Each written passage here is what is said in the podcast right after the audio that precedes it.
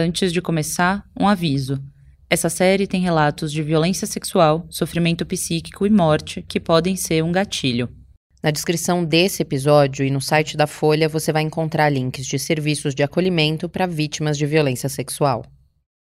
Quando um carro da polícia parou na frente da casa da Lorena, ela sabia do que se tratava. Já fazia um tempo que ela estava com medo de que isso fosse acontecer. Os vizinhos ficaram todos olhando no portão, eu catei o negócio, entrei e aí fui ler tudo que estava escrito lá, para eu comparecer. A Lorena estava sendo intimada a comparecer no fórum da cidade dela, Campo Grande, a capital de Mato Grosso do Sul. Ela foi acusada de fazer um aborto, crime previsto no artigo 124 do Código Penal. A voz que você ouviu é da jornalista da Folha Thaís Oliveira, ela leu para gente um trecho do depoimento da Lorena, que está no livro Isoladas, das pesquisadoras Bia Galli e Evanise Sidou. O nome usado no livro é falso, para proteger a identidade dela, que é uma das 10 mil envolvidas no maior processo sobre aborto de que se tem notícia no Brasil.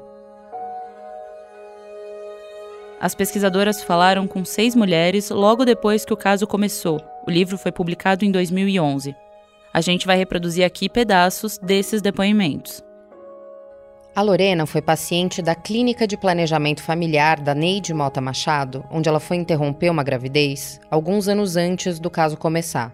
Então ela ficou preocupada quando viu na televisão que a clínica tinha sido alvo de uma operação da polícia. Procurei logo um advogado. Quis me proteger, eu tinha medo, apesar de ter toda a orientação e tudo. Não sabia que tipo de punição ia receber por isso. A Lorena tinha acabado de se mudar sozinha de São Paulo para Campo Grande com um filho pequeno quando engravidou pela segunda vez. Ela decidiu pelo aborto porque o homem que engravidou ela não quis assumir a paternidade. Ele ligou, pressionou e eu falei: tudo bem, vai ser do jeito que você quer. Só que eu quero segurança. Não vou fazer em qualquer lugar. Eu vou procurar um lugar decente para eu fazer isso, que me dê condições de sair viva. Porque, como você mesmo disse, eu tenho já um para cuidar. E meus pais são de idade, não posso pôr a minha vida em risco. Aí ele falou assim: a gente vai ver o melhor lugar. Aí me indicaram essa clínica. O ex-parceiro dela foi quem pagou pelo aborto. Por isso, o primeiro sentimento quando a intimação chegou foi o de injustiça. Eu não engravidei sozinha. Um filho não estava sendo gerado no meu ventre porque eu quis sozinha. Eu me senti muito humilhada quando chegou aquela cartinha para eu comparecer sozinha. O aborto é uma prática antiga. Um dos primeiros registros dele, como método de planejamento familiar, foi descrito por Aristóteles, o filósofo grego. Numa das principais obras dele, A Política, ele escreve isso aqui: Se deve fixar o número máximo de procriações, e se alguns casais forem férteis para além do limite, é necessário recorrer ao aborto. Por séculos, o aborto foi tratado no foro íntimo das mulheres, uma decisão tomada por elas dentro de casa. Parteiras e curandeiras davam chás abortivos como uma forma de regular a menstruação se o fluxo não descia. Se a interrupção de uma gravidez era punida, normalmente era por contrariar um homem. Abortar era tirar o direito de um patriarca de decidir quantos herdeiros ele ia ter. Já faz bastante tempo que esse jeito de enxergar o aborto mudou. O tema passou a ser uma questão pública. Mudaram os interesses, as implicações éticas e morais, as leis. Esse processo não é nada pacífico e ainda está em disputa, mas ele continua sendo considerado uma questão de mulheres. Aqui de novo a Lorena. Porque só nós mulheres somos punidas. E ninguém consegue me responder isso. Será que ninguém pensa nisso? Essa é a minha grande pergunta, meu grande questionamento. E eu me sinto injustiçada nisso. Mais de mil mulheres tiveram que se explicar pelos atendimentos na clínica. O número de homens dá para contar nos dedos. Foram sete.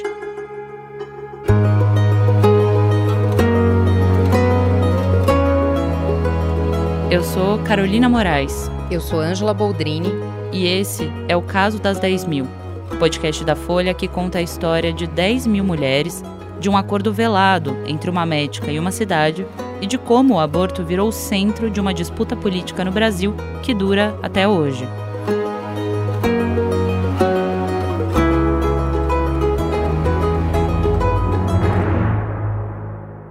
Episódio 2 As Mulheres. No primeiro episódio, a gente contou como começou o processo contra uma clínica que fazia abortos clandestinos em Campo Grande. Os 10 mil prontuários encontrados nos consultórios em 2007 incriminavam a médica, Neide Mota, e milhares de pacientes. As mulheres podiam ser condenadas a até três anos de detenção por aborto, mas muitas implicações desse caso extrapolaram a punição legal. Hoje, a gente vai contar o que aconteceu com elas. As pacientes chegaram à clínica de Campo Grande por razões diferentes e com várias ideias sobre o aborto. A Lia teve certeza do que queria fazer logo que descobriu a gravidez. Ela era funcionária pública e tinha acabado de ser chamada para uma vaga que ela queria muito. A história dessa mulher também está registrada no livro Isoladas. A fase final do concurso para vaga era uma avaliação física, e estar grávida podia desclassificar a Lia. Nessa época, ela já tinha duas filhas e o concurso era uma oportunidade de melhorar a vida financeira delas. A Lia chegou na clínica depois de ter tentado o aborto sozinha, com um medicamento que ela comprou no camelô e que não deu certo. A Neide deu um desconto no procedimento, que era caro para ela, e ela interrompeu a gravidez. A Lia nunca se arrependeu e conseguiu a vaga que queria. Mulheres que teriam direito a um aborto nos casos previstos atualmente na lei também procuraram os serviços da Neide. A Beatriz foi vítima de estupro. Ela sabia que podia abortar legalmente, mas teve medo que o agressor, um ex-namorado, ficasse sabendo. A jornalista da Folha, Laura Lever, vai ler alguns trechos do depoimento da Beatriz. Eu conheci essa pessoa, tive um relacionamento de dois meses e percebi que ele era um psicopata. Ela rompeu o relacionamento e aí começaram as ameaças e violências, não só contra ela. O homem também investia contra a filha dela, os irmãos dela, toda a família. Com medo, a Beatriz aceitava se encontrar com ele. Uma vez ele deu uns tiros na casa da minha avó, eu, eu tava escondida, mas ele me achou lá. Foi antes desse estupro, uns dias antes. A sorte é que a minha avó não tava, nem minha mãe. Elas já eram bem de idade, mas a casa tava cheia de criança. O livro conta que ela registrou mais de um boletim de ocorrência contra o ex, mas as denúncias nunca foram para frente. E aí, em um desses abusos, ela engravidou dele. Eu não podia procurar um serviço para fazer o aborto legal e eu não podia porque quando isso aconteceu eu já tinha uns 12 boletins de ocorrência e nenhum deles foi resolvido. Ela recorreu a Neide. É uma situação de desespero total, desespero. Eu sabia, eu já tinha uma filha, eu sabia que aquela gravidez era minha morte. Ele ia me fazer prisioneira dele, ia me levar embora daqui, eu tinha certeza disso. Eu optei pelo aborto também por medo da minha filha ficar sem mãe. Anos depois, a Beatriz recebeu uma intimação da polícia.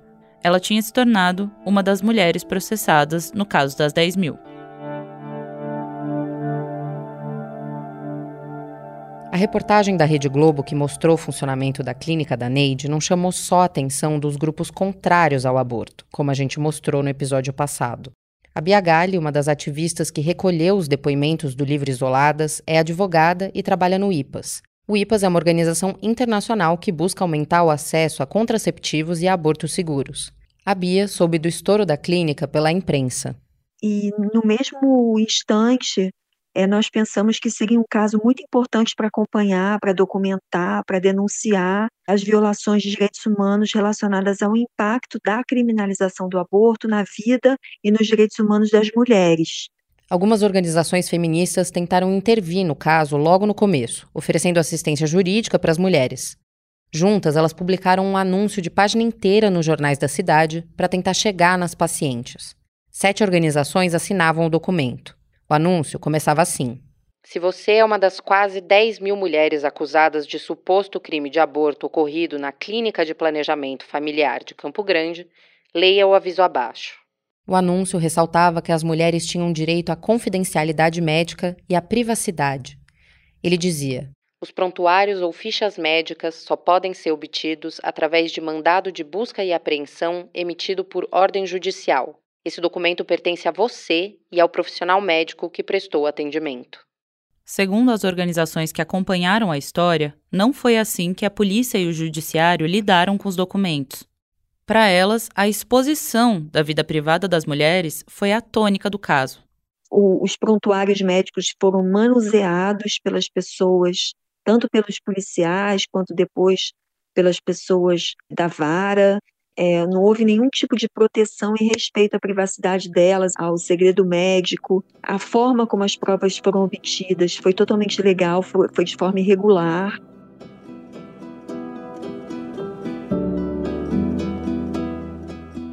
Quando a polícia apreende prontuários que são protegidos por sigilo médico, um perito da área da saúde deve ser nomeado pelo juiz. Isso está numa resolução do Conselho Federal de Medicina de 2000. Então, um profissional da saúde é quem deve manusear os prontuários e fazer a perícia. Essa resolução foi importante para a defesa que as organizações de direitos humanos fizeram das mulheres. E para além disso, as feministas defendem que as provas foram obtidas de maneira irregular, o IPAS, onde a Bia Gali trabalha, entrevistou na época a delegada do caso, a Regina Márcia, que a gente ouviu no primeiro episódio. O relatório final da organização diz que a delegada não tinha mandado específico para o confisco das fichas. E as organizações defendem que a polícia tinha que ter esse mandado. A gente consultou quatro advogadas que não estavam envolvidas no caso sobre esses dois pontos: se a apreensão foi irregular e se o manuseio das fichas foi feito incorretamente. Sobre o mandado específico, duas concordam com a leitura de que a polícia precisava dele para apreender os prontuários por causa do sigilo médico. Um mandado de busca e apreensão genérico não deveria quebrar o sigilo e dar acesso às fichas. Essa visão foi reforçada recentemente por uma decisão do Superior Tribunal de Justiça. Em 2022, o STJ anulou provas de um caso que partiu de receitas médicas em que não havia uma autorização judicial para quebra do sigilo. O processo era de tráfico de drogas, não de aborto. Mas o que as advogadas argumentam é que o tribunal definiu que é necessário autorização específica para a apreensão de documentos médicos. Uma das advogadas que a gente consultou defendeu que a atuação da polícia no caso das 10 mil estava dentro da lei, porque o mandado judicial pode prever a apreensão de qualquer material que pudesse comprovar um crime, na verdade, na visão dessa advogada, a delegada tinha obrigação de levar todos os materiais que pudessem ser relevantes para o processo, incluindo as fichas. Já a quarta advogada ficou no meio do caminho. Ela diz que ambos os lados têm bons argumentos, tanto para defender a apreensão das fichas quanto para a necessidade de um mandado específico. O que é consenso entre elas é que esses prontuários tinham que ser manuseados com muito cuidado não necessariamente por um perito, como diz o Conselho Federal de Medicina, mas no mínimo eles tinham que ser transportados e entregues às autoridades em caixas lacradas e não podiam ser manuseados por qualquer um. Tudo que desviasse dessa conduta ou que vazasse as informações das mulheres seria um crime.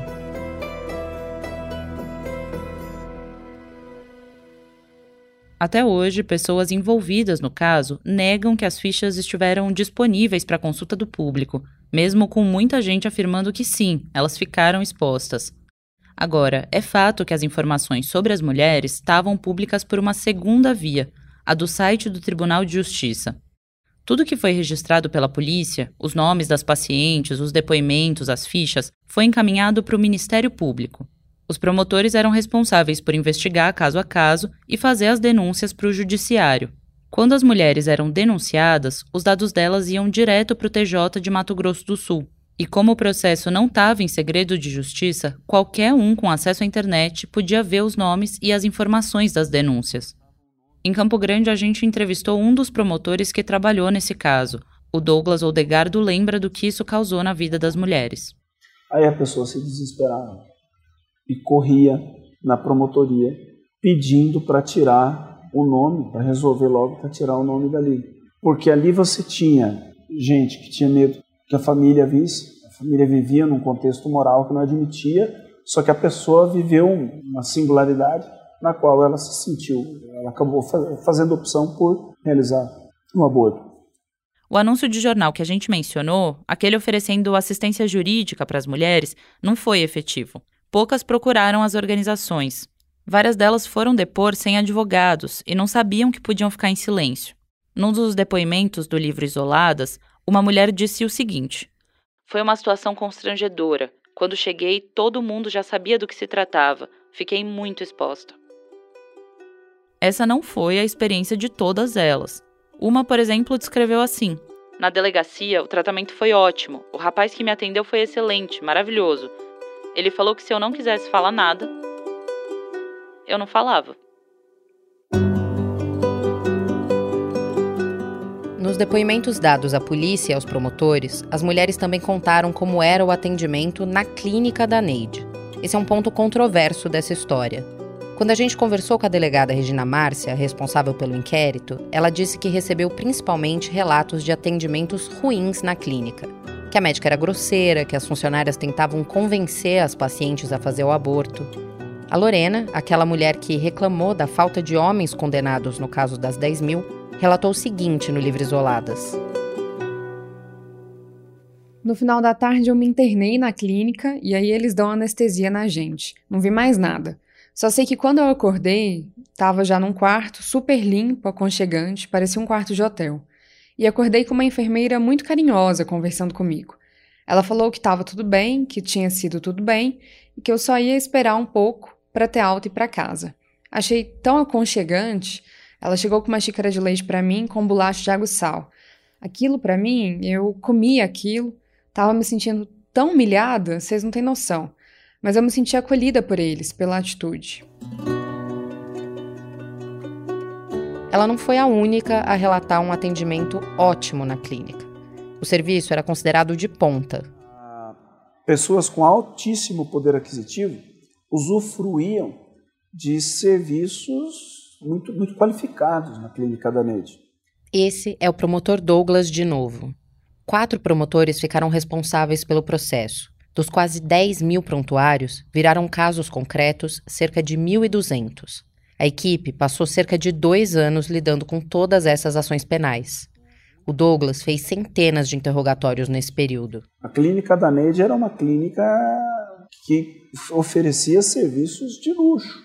Uma clínica que tinha aparatos é, médicos e cirúrgicos de alta qualidade. A pessoa se internava um dia antes era uma clínica, eh, eh, estive lá, eu vi que, como eles chamam hoje na, nos hospitais, tinha uma, um plano de hotelaria, um sistema de hotelaria muito bom, muito bom, onde a pessoa tinha de tudo, né? enfim, muito conforto. Como a clínica era conhecida na cidade, pessoas com baixo poder aquisitivo também procuravam a Neide. E a promotoria argumentou no processo que essas mulheres recebiam um atendimento diferente. Nós tivemos ali um caso e foi um dos que foi denunciado. Esse foi selecionado a dedo, em que uma moça, não lembro se ela era secretária, ela tinha um emprego fixo, mas um, um emprego modesto, mas que não lhe dava muita renda. O Douglas disse que ela foi até a Neide, mas não tinha o valor que a clínica queria cobrar. A médica teria oferecido uma opção mais barata para a paciente, uma injeção de medicamento. Só que essa mulher teve uma complicação grave e foi parar no hospital. E aí nós fomos pesquisar a medicação que foi. Porque isso que era uma coisa que eu nunca consegui compreender. Como que ali na clínica eles deixaram tudo isso provado? Porque constava no prontuário da menina o remédio, a medicação que foi preceptada para ela. E nós fomos pesquisar, eu descobri que o que foi prescrito para ela, na verdade, era uma medicação veterinária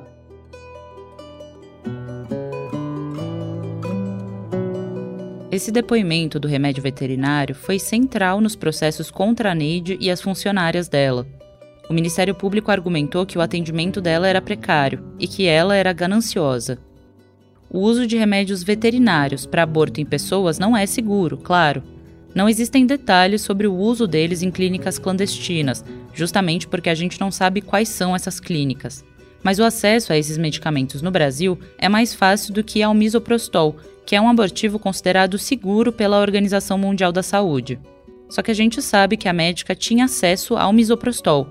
Na clínica foram encontradas dezenas de caixas desse remédio. A Neide negou que tenha usado o medicamento veterinário em uma paciente. Na realidade, se apurou durante as investigações que o que lá existia era um local em que se ganhava dinheiro praticando aborto. Essa é uma fala do promotor Paulo César Passos no Congresso Nacional, em 2008. Ele acompanhou o caso desde o começo e a gente tentou falar com ele para o podcast, mas ele não respondeu aos nossos contatos. Mais ainda, se convencendo, existia uma psicóloga que, na realidade, tinha a função de convencer as pessoas que estavam em dúvida a realizarem a prática de aborto.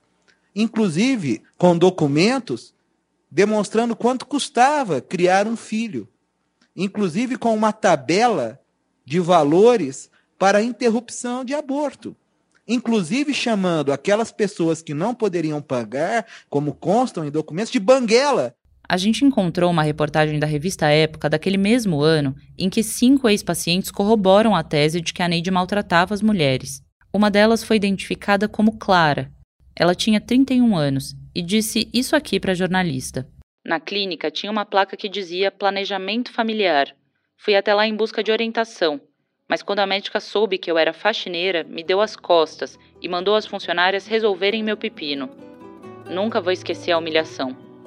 Ela falou que o valor inicial cobrado pela médica foi de 8 mil reais, o que corresponderia a cerca de 20 mil reais hoje. Na própria revista, a médica nega as acusações.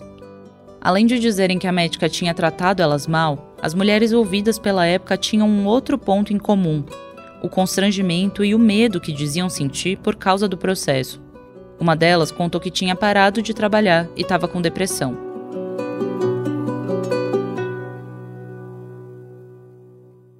tentar resgatar aqui na memória. Campo Grande foi uma cidade sempre muito conservadora. É, a gente tem uma cultura aqui do estado, do agronegócio e essa é a Natália Ziolkowski, da Articulação de Mulheres Brasileiras em Mato Grosso do Sul. É uma cultura bastante católica, inclusive, na época eu acho que era mais o catolicismo, inclusive quando o serviço de aborto legal foi é, ser instalado aqui em Campo Grande, era para ter sido instalado aqui na Santa Casa.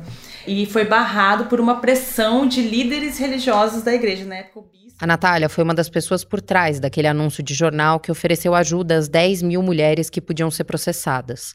Ela atribui ao perfil conservador da cidade o fato de pouquíssimas ex-pacientes terem entrado em contato para pedir ajuda. Mas vocês, na busca de vocês, eu acho que vocês vão sentir isso até onde vocês conseguirem chegar. É, as pessoas querem enterrar esse assunto, né? principalmente essas mulheres.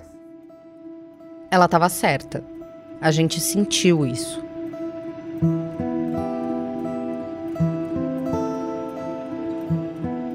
Nós procuramos dezenas de mulheres para esse podcast, pacientes e funcionárias. Algumas nunca responderam, outras falaram que não queriam reviver o pior momento da vida delas. Os nomes das primeiras mulheres que foram chamadas para as audiências ficaram mais expostos nos jornais. Uma delas topou falar com a gente, a Carla Canepa Couto.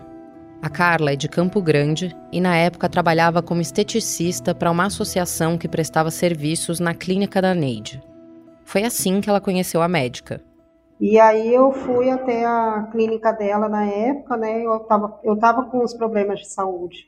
E aí eu até achava no começo, quando eu comecei a frequentar a clínica dela, que eu estava grávida. Mas como eu estava fazendo um tratamento e não aparecia, e ela ainda brincava, falava que era gravidez psicológica, né? Mas a gravidez não era psicológica. Então, assim, eu já descobri minha gravidez meio tarde, e quando estourou tudo isso, eu já estava com uma gravidez confirmada, né? Quando eu fui chamada para depor na delegacia, para mim foi uma grande surpresa. Tinham documentos da Carla nas caixas de fichas que a polícia apreendeu. Na hora que eu cheguei na delegacia para prestar o depoimento, eu lembro perfeitamente tudo que aconteceu eles já começaram a me olhar com outros olhos. E aí, quando eu entrei na, na sala do delegado para prestar depoimento, tinha três policiais juntos, como se eu fosse matar alguém ali dentro. Foram perguntas assim que me massacraram. Ela lembra que eles repetiam as mesmas perguntas várias vezes e que um dos policiais arrematou uma sequência dessas falando: Você não pode estar mentindo? Então foi foi o, na delegacia um depoimento assim que, que eles mexeram muito com, com o psicológico, né? Não me recordo se foi delegado ou se foi o policial. Falou assim: ah, pode ser que seu aborto não tenha dado certo, por isso que você está grávida. Isso eu lembro perfeitamente, as palavras deles. A Carla não foi uma das mulheres que abortou na clínica da Neide. Lá, ela fez um ultrassom e optou por manter a gestação. Ela estava visivelmente grávida quando foi chamada na delegacia. A Carla não tinha contado nada sobre o caso das 10 mil e sobre o depoimento na polícia para a família. Só que o nome dela começou a aparecer na televisão e nos jornais. Eles reuniram a família inteira na casa da minha mãe e me chamaram lá para me hostilizar, para me apontar o dedo, para pedir explicação. A acusação contra a Carla estava errada. Ela levou ultrassom, alguns exames de sangue e outros prontuários de acompanhamento da gravidez para provar isso. Mas ela foi processada mesmo assim.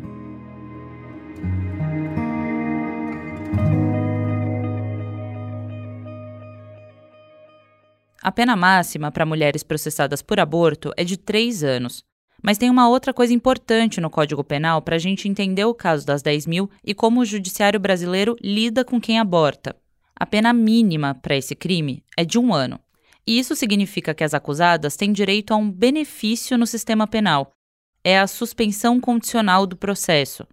Sob algumas condições, o processo então pode ser extinto. Isso não é exclusivo para o aborto, é para todos os crimes que se encaixam nessa pena.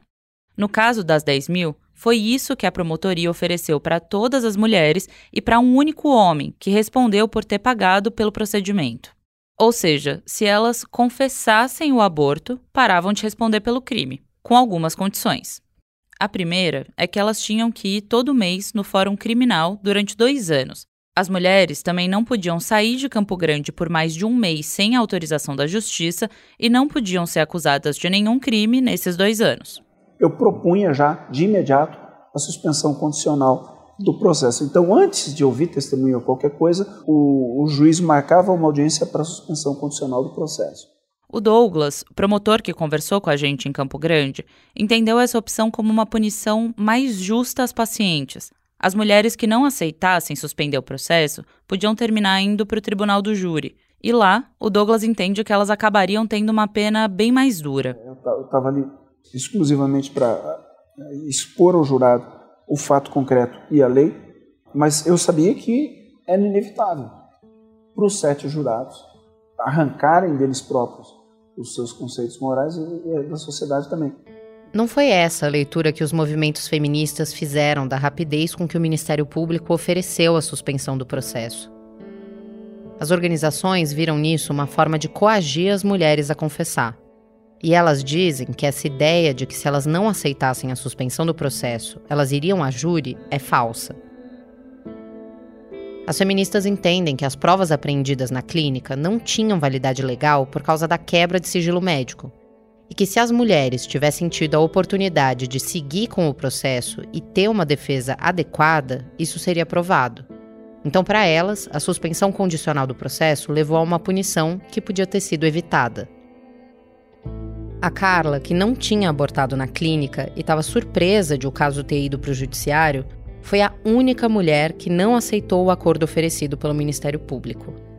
Ah, porque eu já tinha prestado meu depoimento na delegacia, já tinha feito a conclusão, já tinha falado, né?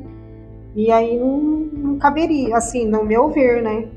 Não tinha cabimento ir para frente. E isso deu uma repercussão, né? Porque foram vários nomes que ficou muito escancarado. E o meu foi um deles. Saiu em tudo que foi lugar, jornal, revista. Sobre a recusa da Carla, o juiz Aloísio Pereira dos Santos, responsável pelo caso, disse o seguinte na época para o jornal O Pantaneiro: Cabe a ela provar sua inocência, caso contrário, ela irá à júri popular e o processo dela vai continuar. A Carla conseguiu provar a inocência e nunca foi à júri. No caso de algumas mulheres, a suspensão do processo veio com uma condição extra. O juiz Aloísio decidiu que elas também fariam um trabalho comunitário em creches.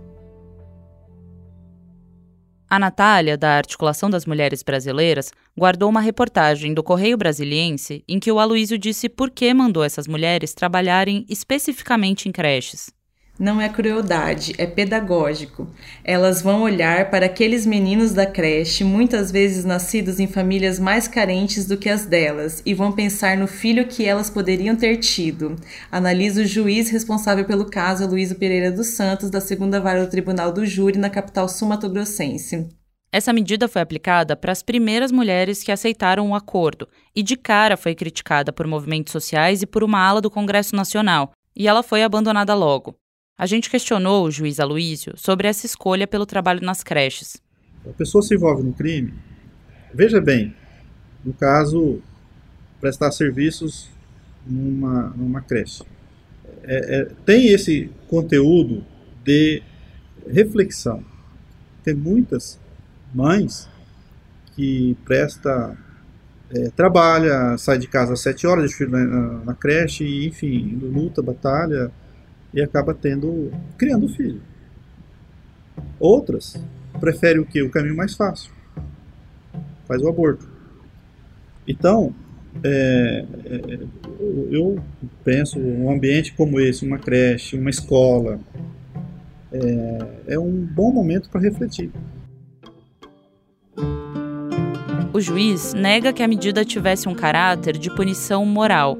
É, não, então não tem esse viés de punição. Agora, a pessoa, a pessoa, o infrator, ele vê do jeito que ele quiser. É, sempre a pessoa vai ver do lado pior da situação, o lado mais injusto. Agora, é melhor que seja assim do que você pegar e, e colocar é, uma pessoa que se envolve no crime num, num ambiente de trabalho totalmente avesso a, a, o profissionalismo dela, as habilidades dela. Essa foi a segunda justificativa do Aloísio, que a pena alternativa só seria humilhante se ela fosse avessa ao tipo de habilidade que cada uma tem profissionalmente. Ele deu um exemplo. Aí poderia ter, vamos pegar um caso, um médico que tem, ele tem condição de clinicar para as pessoas carentes, aí você vai falar, não, você vai varrer o chão do, do, do asilo. Isso sim tem caráter de punição, porque você está desviando a, a, habilidade dele, a vocação dele, então, a, a finalidade. As mulheres elas tinham Não. habilidades que tinham a ver com trabalhar na creche nesse momento, então. Não, é, a elas, na verdade, nem foi imposto. No início, algumas. Foi. Depois, acabou se revendo essa posição e ficou só mesmo a a, e quem propõe essas, é, é, essas medidas é até a promotoria, não é nem o juiz, certo?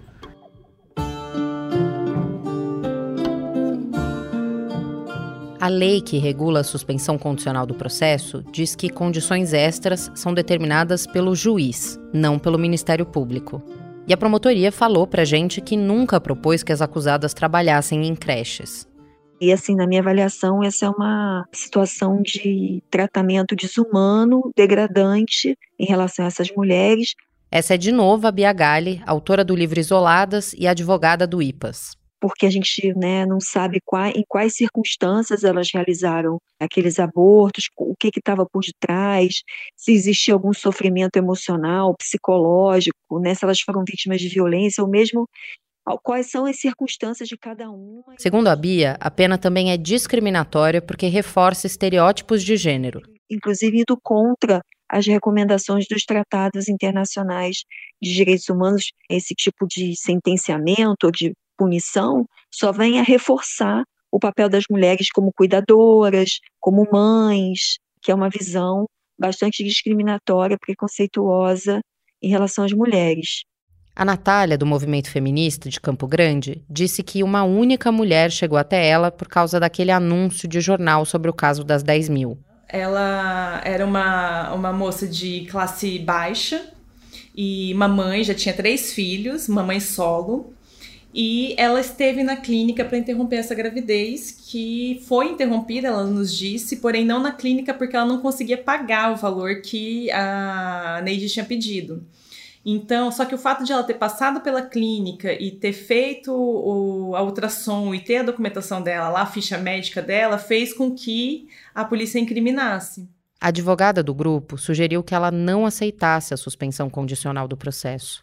Mas o medo era tão grande que. E a própria promotoria, as mulheres diziam que a própria promotoria dizia: olha, aceitem a pena alternativa, porque senão pode ficar pior.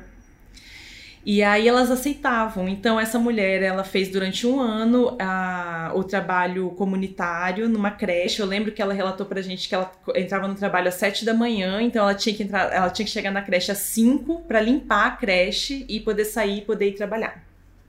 É, isso durante um ano. Passados os dois anos de suspensão, os processos dessas mais de mil mulheres terminaram. Dos sete homens que foram investigados, um deles teve o mesmo desfecho os outros seis chegaram a ser ouvidos, mas a promotoria não soube dizer se eles também tiveram suspensão condicional da pena. Eu, assim, hoje eu tô com, com 41 anos, né? Tipo assim, eu tenho minha vida, eu moro na minha casa com meus filhos, né? Eu tenho uma empresa. Essa é de novo a Carla, a única que foi inocentada. Ela tem amigas que também foram investigadas nesse processo. Algumas delas casaram, outras tiveram filhos e querem esquecer o que aconteceu se alguém vem comentar comigo, eu já corto no, no ato. Eu acho que as pessoas têm que cuidar mais do seu umbigo e deixar o umbigo dos outros de lado. E parar de medir as pessoas com a régua dela, né? E que o aborto seja tratado de forma de uma, com saúde pública.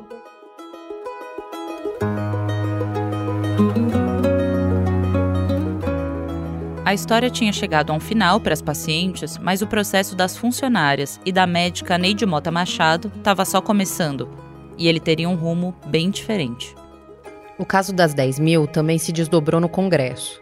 No ano do estouro da clínica, alguns deputados organizaram uma ofensiva não só contra a descriminalização do aborto, mas contra qualquer interrupção da gravidez, inclusive as que estão previstas na lei, e eles inauguraram uma nova era do debate sobre aborto em Brasília.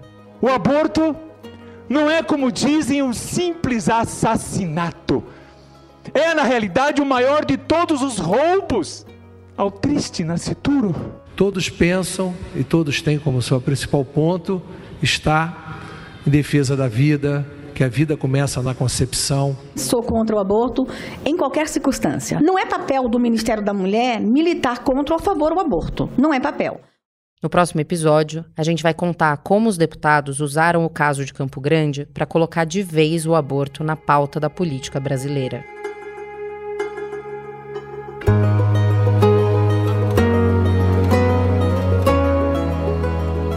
Eu sou Carolina Moraes e a apresentação, roteiro e produção do caso das 10 mil são meus e da Ângela Boldrini. Para esse episódio, a gente entrevistou as advogadas Stephanie Guimarães Barani, da Botini Tamazauskas Advogados, a Gabriela Rondon, pesquisadora e advogada do Instituto Anis de Bioética, a Luísa Ferreira, professora de Direito da Fundação Getúlio Vargas em São Paulo, e a Celeste Leite dos Santos, promotora e coordenadora do Grupo de Estudos de Gênero do Ministério Público de São Paulo. A pesquisa foi feita junto com a Isabela Menon e a edição de som é do Rafael Conkle. A coordenação é da Magé Flores e do Daniel Castro e a identidade visual é da Catarina Pignato. O episódio usou áudios da TV Senado e da Câmara dos Deputados. Segue o podcast no seu aplicativo favorito para não perder os próximos episódios. Até semana que vem.